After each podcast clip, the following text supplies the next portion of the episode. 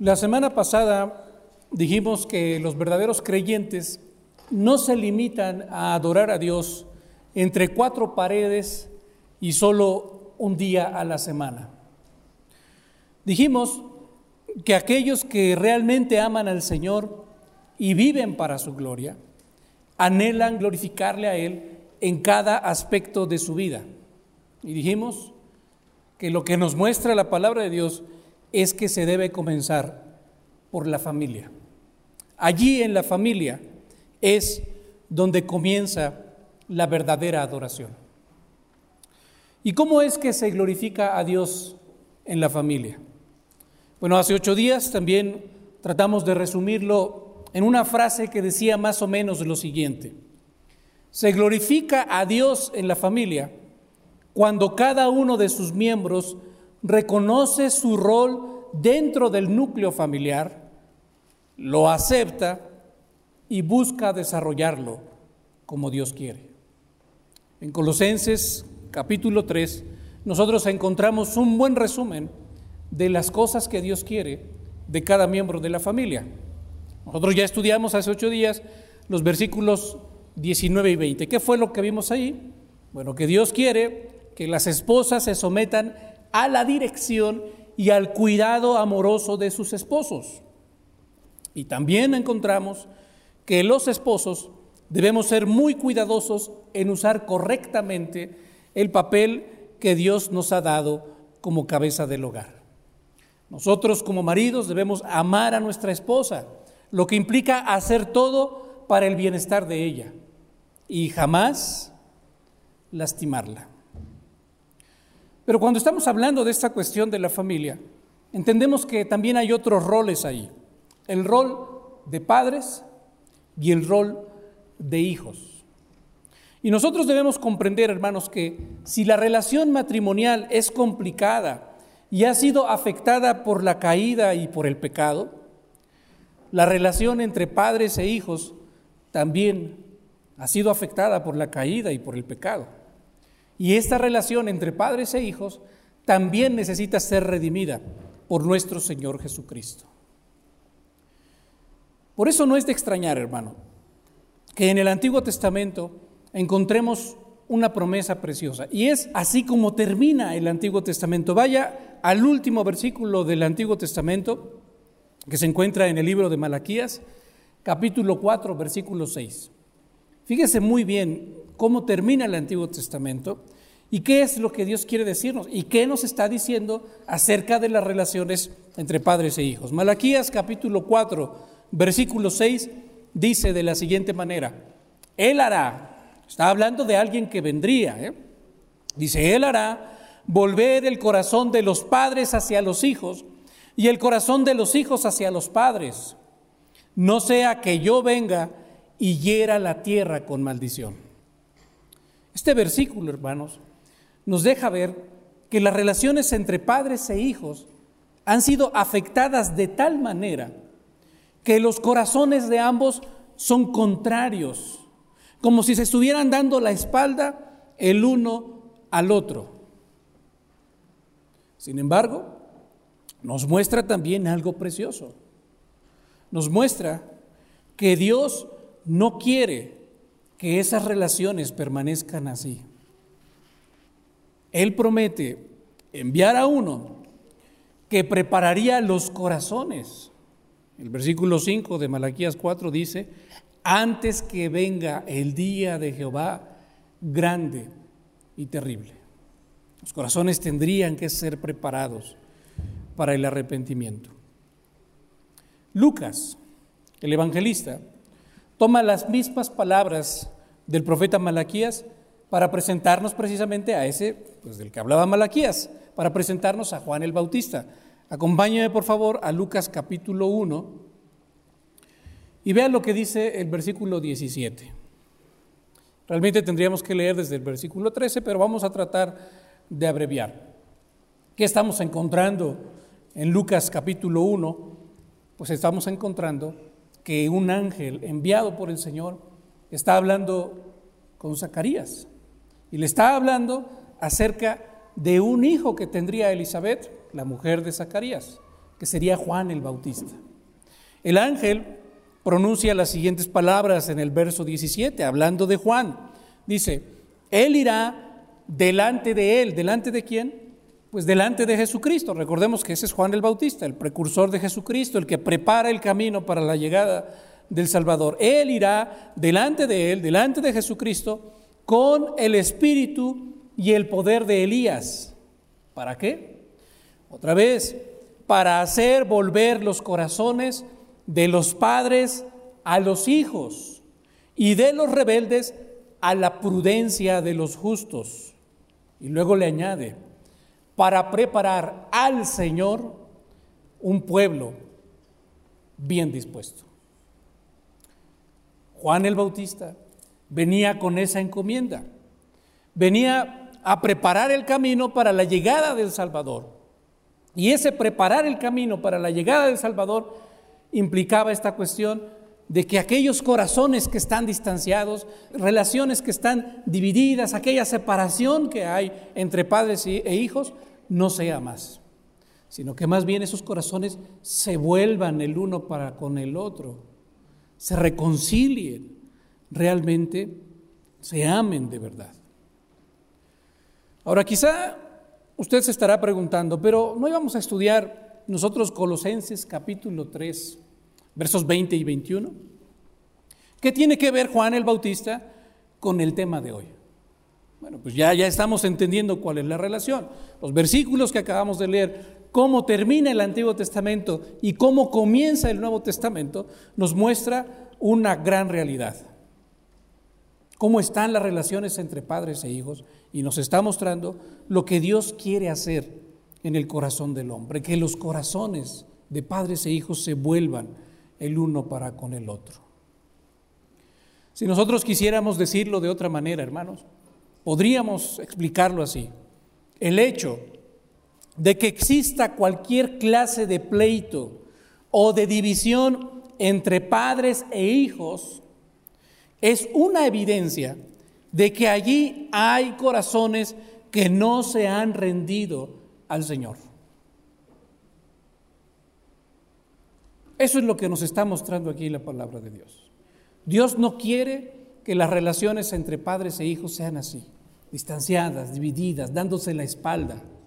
Esa no es la voluntad de Dios, porque eso es evidencia de que allí hay corazones que no han sido redimidos, que allí hay corazones que no son salvos, que allí hay corazones que no se han rendido completamente al Señor.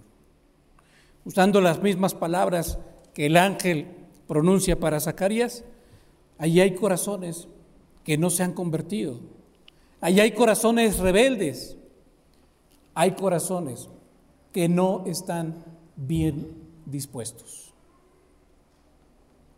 Quizá no los dos corazones, o sea, no es el corazón del Padre y el corazón del Hijo pero sí por lo menos uno de los corazones en esa relación está así. Está dándole la espalda al otro y es un corazón que no se ha convertido, un corazón rebelde, un corazón que no está dispuesto. Y allí es donde entra, hermanos, Colosenses capítulo 3, versos 20 y 21. Porque aquí entonces es donde encontramos ¿Cómo han de ser redimidas? ¿Cómo han de ser transformadas estas relaciones entre padres e hijos? ¿Qué es lo que Dios quiere, tanto de los padres como de los hijos? Bueno, vea lo que dice el versículo 20. Volvamos ahí a Colosenses capítulo 3. Comienza el apóstol Pablo hablándole a los hijos. ¿Y qué les dice a los hijos? Les dice así, hijos, obedeced a vuestros padres en todo ¿Por qué razón? ¿Cuál es el motivo? Porque esto agrada al Señor. La palabra clave en este mandamiento, hermanos, es la misma palabra con la que están peleados nuestros hijos. Y no hablo solamente de los que tienen hijos adolescentes o jóvenes, sino aún los que tenemos niños más o menos pequeños. ¿Cuál es esa palabra? Obediencia. ¿Qué es lo que encontramos acerca de esto? Acerca de lo que hay detrás de la desobediencia de nuestros hijos? Vea lo que dice Proverbios capítulo 22, verso 15. Lo dice de una manera muy, muy clara y también está siendo muy directo el escritor de los Proverbios. Dice así Proverbios 22, 15. La necedad está ligada, dice ahí, o sea, está así como, eh, pero bien, bien arraigada en el corazón del muchacho. Y luego le añade, mas la vara de la corrección le alejará de él. La necedad está ligada al corazón de sus hijos. No es que ellos se volvieron necios, sino que ellos ya nacieron con esta condición de necedad, de terquedad, de rebeldía. Y si no me cree, recuerde conmigo lo que dice David en el Salmo 51, verso 5. David lo expresa así, he aquí, en maldad he sido formado y en pecado me concibió mi madre. Los que somos padres tenemos que reconocer esto, hermanos. Tenemos que recordarlo constantemente, que nuestros hijos, aún los más pequeñitos, son pecadores. A veces nosotros no queremos verlo y no queremos entenderlo, porque los vemos pequeñitos, los vemos muy tiernitos, los vemos dependientes completamente y decimos, ay, ¿cómo mi hijo va a tener pecado? Y mucho menos lo creemos porque pues, es nuestro hijo. Pero eso es lo que nos está diciendo la palabra de Dios. Por un lado nos dice, la necedad está ligada en el corazón del muchacho. Y David dice, yo fui formado en pecado en pecado me concibió mi madre. Entendemos entonces por qué hay eso en el corazón de nuestros hijos. Sean pequeñitos, sean niños de edad de la primaria, sean adolescentes, secundaria, preparatoria, sean ya jóvenes. Esta es su condición espiritual. Por eso es que requieren dirección. Ellos lo van a estar retando a usted constantemente, pero ellos requieren dirección. Ahora, fíjese muy bien lo que dice Colosenses capítulo 3, verso 20, que es realmente la base de nuestra reflexión. Ya lo leímos hace rato.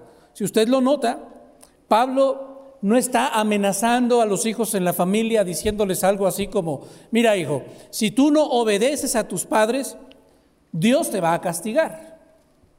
Pablo no está amenazando de esa manera. Ahora, tampoco, tampoco Pablo en este pasaje está echando manos de las promesas que Dios dio desde el Antiguo Testamento para los hijos que honran a sus padres. Recordamos aquel mandamiento con promesa. Honra a tu padre y a tu madre para que tus días se alarguen sobre la tierra. Entendemos también esa promesa. Pero Pablo no está aquí ni utilizando amenazas, ni está tampoco utilizando promesas. En otros pasajes utiliza aquella promesa. No estoy diciendo que esa promesa no sirva. No estoy diciendo que también el hecho de hablar claramente de que si alguien deshonra a sus padres o desobedece a sus padres, puede haber eh, reprensión del Señor sobre su vida. También eso es cierto. Pero lo que yo quiero es, es que usted vea lo que está queriendo enseñarle Pablo aquí a los hijos en el hogar. ¿Qué es lo que él está queriendo destacar? Pues él les dice, tú debes ser obediente a tus padres en todo, ¿por qué? Porque esto agrada al Señor. Dicho de otra manera, cuando los hijos obedecen en todo a sus padres, lo hacen porque aman al Señor y porque quieren agradar al Señor Jesucristo en todo. Así que, ¿quiere usted saber si sus hijos realmente aman al Señor?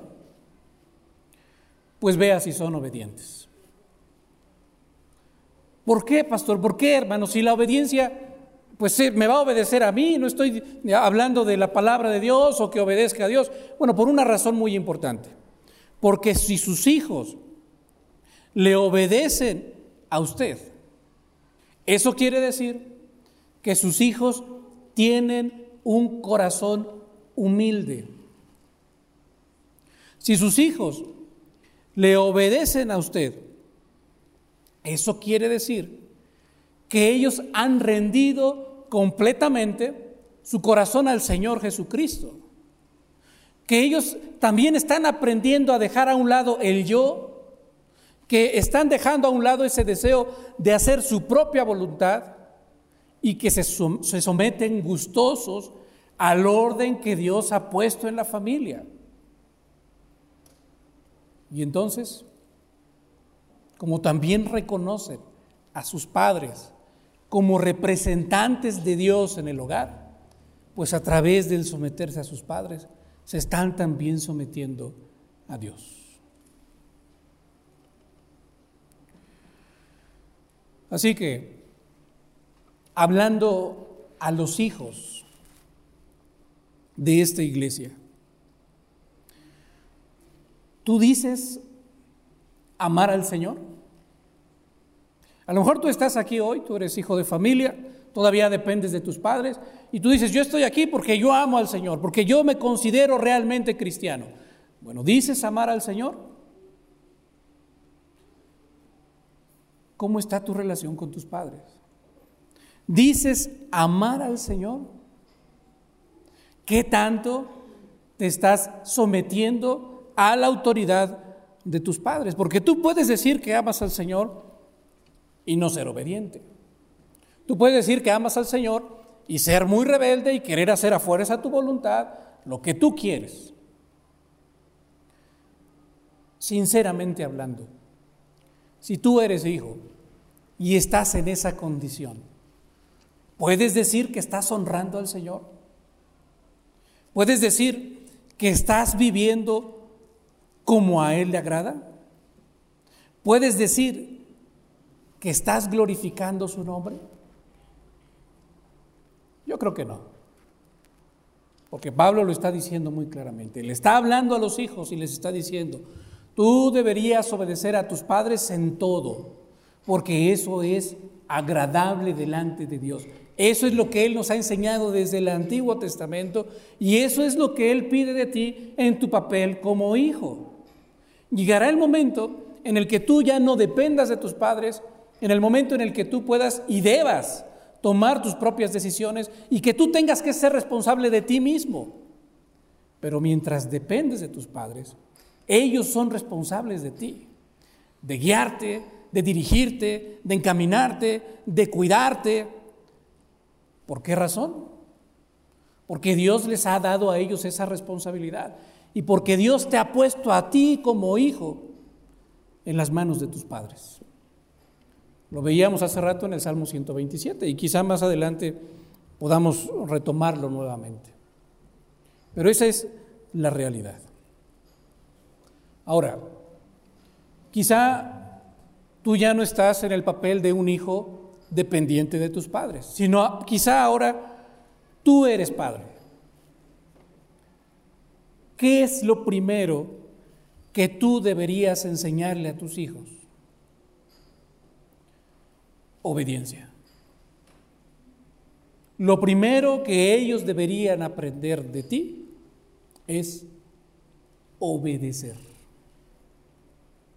Eso suena muy cruel, ¿no? Más en nuestros tiempos.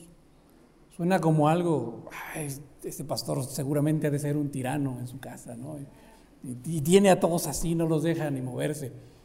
En realidad, hermanos, la palabra de Dios nos hace a nosotros, los padres, los varones, responsables de nuestro hogar, de nuestra esposa y de nuestros hijos. Pero muchas veces nosotros hacemos a un lado esa responsabilidad o nos hacemos a un lado de esa responsabilidad. Y se la, dejamos a nuestra esposa en el mejor de los casos. Y hay veces que ni nuestra esposa quiere tomar esa responsabilidad y entonces le damos esa responsabilidad a la iglesia o al Estado. Y la Biblia está diciendo que es nuestra responsabilidad Ahorita hablándole a los hijos, Le está diciendo, tu responsabilidad como hijo es obedecer en todo a tus padres. Oye, pero es que mis padres, tú no los conoces, no sabes cómo son, no sabes cómo me tratan. Bueno, ahorita vamos a hablar a los padres. Espera un momento. Pero primero escucha. ¿Cuál es tu responsabilidad como hijo? Acepta esa responsabilidad que Dios te está dando y sométete a ella, porque esa es la voluntad de Dios. ¿Qué es lo que Dios quiere decirle a los padres después? Bueno, hay palabras de advertencia para los padres también. Y esto va a ser muy importante, hermanos, porque aunque los padres somos la autoridad en el hogar, nosotros no deberíamos de ejercer esa autoridad de manera autoritaria. ¿Qué quiero decir con esto? Que nosotros no debemos utilizar el privilegio que se nos ha dado como un derecho para pisotear el corazón de nuestros hijos. No tenemos ese derecho. Tenemos un privilegio de guiarlos, dirigirlos, instruirlos, educarlos, formarlos. Ese es un gran privilegio que Dios nos ha dado. No tenemos ningún derecho de pisotear el corazón de nuestros hijos. Por eso la instrucción para, para los padres dada por el apóstol Pablo en Colosenses capítulo 3, verso 21 es la siguiente. En realidad es una prohibición. Les dice así, padres, no exasperéis a vuestros hijos para que no se desalienten. La palabra que se traduce aquí como exasperar es una palabra muy interesante porque significa pleitear, significa entrar en contienda o significa provocar.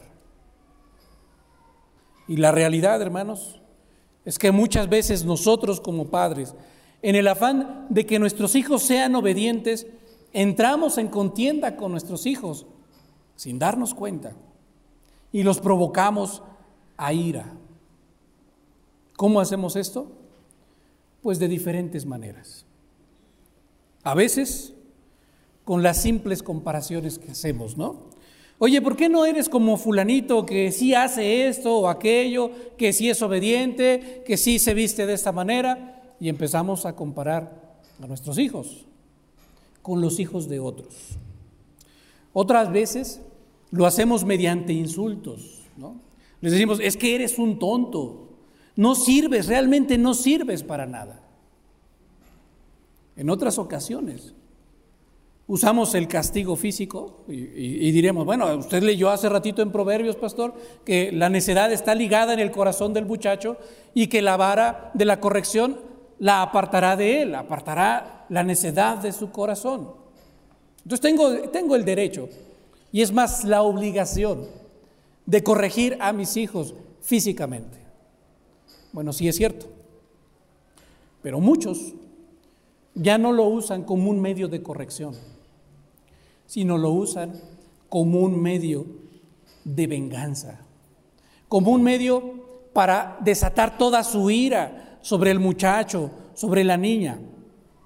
¿Y, ¿Y sabe qué pasa con nuestros hijos?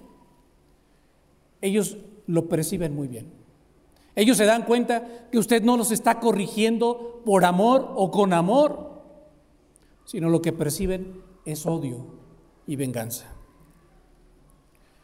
También hay padres que critican duramente a sus hijos. Hay quienes aún llegan a molestar a sus hijos. Hay quienes se burlan de sus hijos y hasta les ponen apodos. La pregunta, hermano, ¿realmente usted cree que este tipo de acciones son capaces de edificar el corazón de sus hijos? ¿Realmente usted cree que actuando de esa manera ellos se van a sentir animados y alentados a seguir adelante en su vida espiritual y con sus proyectos de vida? La verdad es que no, hermano. Esas cosas lo único que hacen es destruirlos y desanimarlos. Porque piénsenlo bien, hermano. Si usted, como ya lo dijimos hace rato, es el que representa a Dios en su familia y usted trata así a sus hijos, ¿qué es lo que va a pasar con la fe de sus hijos? Ellos podrán realmente ver a Dios como un Dios amoroso que se preocupa y que quiere lo mejor para ellos. Ellos no lo van a ver así. Porque usted no se ha preocupado por transmitirles esa imagen. Pablo por eso está siendo tan claro y está diciendo, no exasperéis a vuestros hijos para que no se desalienten, para que no se desanimen, para que no llegue el momento en el que digan, papá, pues ya tú me criaste hasta los 18 años, pero sabes qué, yo ya no quiero saber nada de la iglesia. Oye hijo, pero ¿por qué? Ellos no nos lo van a decir, no te lo van a decir. Pero lo cierto es que tú pudiste haber contribuido para que ellos se alejaran de los caminos del Señor. Esto es algo muy interesante, algo que aún los psicólogos han estudiado muchísimo, y es el hecho de que la manera en la que es tratado un niño en el hogar desde pequeñito es la manera en la que va a ver el mundo. Si este pequeñito recibió todo este tipo de barbaridades que comentamos hace un momento de parte de su padre. Muy seguramente el primer lugar donde va a tener problemas con la autoridad y no quererse someter a la autoridad va a ser en su trabajo. Tiene un jefe, pero no quiere saber nada de ese jefe por cómo lo trataron en casa. Eso puede trasladarse también a todos los demás ámbitos, aún andando manejando en la calle, y que lo pare un policía, ¿y tú por qué me paras? Porque tú no eres una autoridad para mí. Aún dentro de la iglesia, esto puede también trasladarse, y aún para con Dios. ¿Y quién es Dios para decirme la manera en la que tengo que vivir? No tiene ningún derecho. Pero todo esto puede venir del hogar, de cómo fue formado. Por eso Pablo está siendo muy claro, no exasperes a tus hijos para que no se desalienten. De nuevo aquí nos es necesario recordar algo, hermano. Porque a lo mejor ahorita muchos hijos están pensando y están diciendo, ah, ya sé por qué soy así. Y tengo pretexto para ser así. Está justificado mi comportamiento porque mi padre es así. Si tú eres hijo y piensas así, estás muy equivocado, porque independientemente de tus circunstancias, independientemente de tu vida, independientemente de, todo tu contexto, las cosas que hayas vivido, Dios está demandando algo de ti. Pero es que mi padre es así. Dios se lo demandará a tu padre y Dios también le está pidiendo a tu padre que actúe de una manera diferente porque Dios quiere que tu Padre también viva para su gloria. Dios quiere que tú vivas para su gloria y que tu Padre también viva para su gloria y que tu madre también viva para su gloria. Porque por eso somos cristianos. Eso es lo que Dios quiere de ti. Si tú eres hijo, glorifica al Señor obedeciendo a tus padres. Y si tú eres padre, glorifica al Señor en el trato que tú le das a tus hijos. Tienes que recordar, hermano, lo que leíamos en el Salmo 127. Tus hijos son herencia de Jehová. Y también el salmista lo describe ahí de una manera, de una manera preciosa diciendo que tus hijos son como saetas en las manos de un valiente. Tus hijos son como esas lanzas que Dios ha puesto en tus manos para que tú les des impulso y para que tú les des dirección para que ellos puedan dar en el blanco, para, para que ellos puedan llegar a donde tienen que llegar, a donde Dios quiere que lleguen. ¿Y sabes qué es lo que necesitan de ti? necesitan palabras de ánimo, necesitan consejo, necesitan dirección, necesitan tu amor y tu cariño para que ellos puedan llegar a donde Dios quiere que lleguen. Si eres hijo, glorifica a Dios obedeciendo. Si eres padre, glorifica a Dios haciendo con tus hijos lo que Dios quiere que tú hagas. ¿A qué nos lleva todo esto?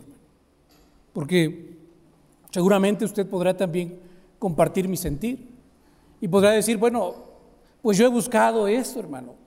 He querido hacerlo y en verdad me esfuerzo por ser un buen padre y los hijos podrían llegar a decir, también me esfuerzo por ser un buen hijo, pero es que de repente pasan cosas que cambian todo y que vuelvo a ser el de antes.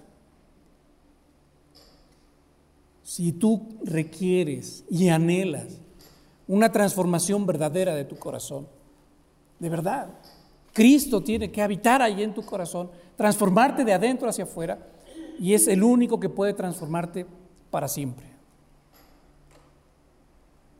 Dios quiere que tú le glorifiques allí donde estás. Así que si eres hijo y necesitas un corazón obediente, busca a Cristo. Si tú eres padre y necesitas saber cómo criar a tus hijos, busca a Cristo, hermano.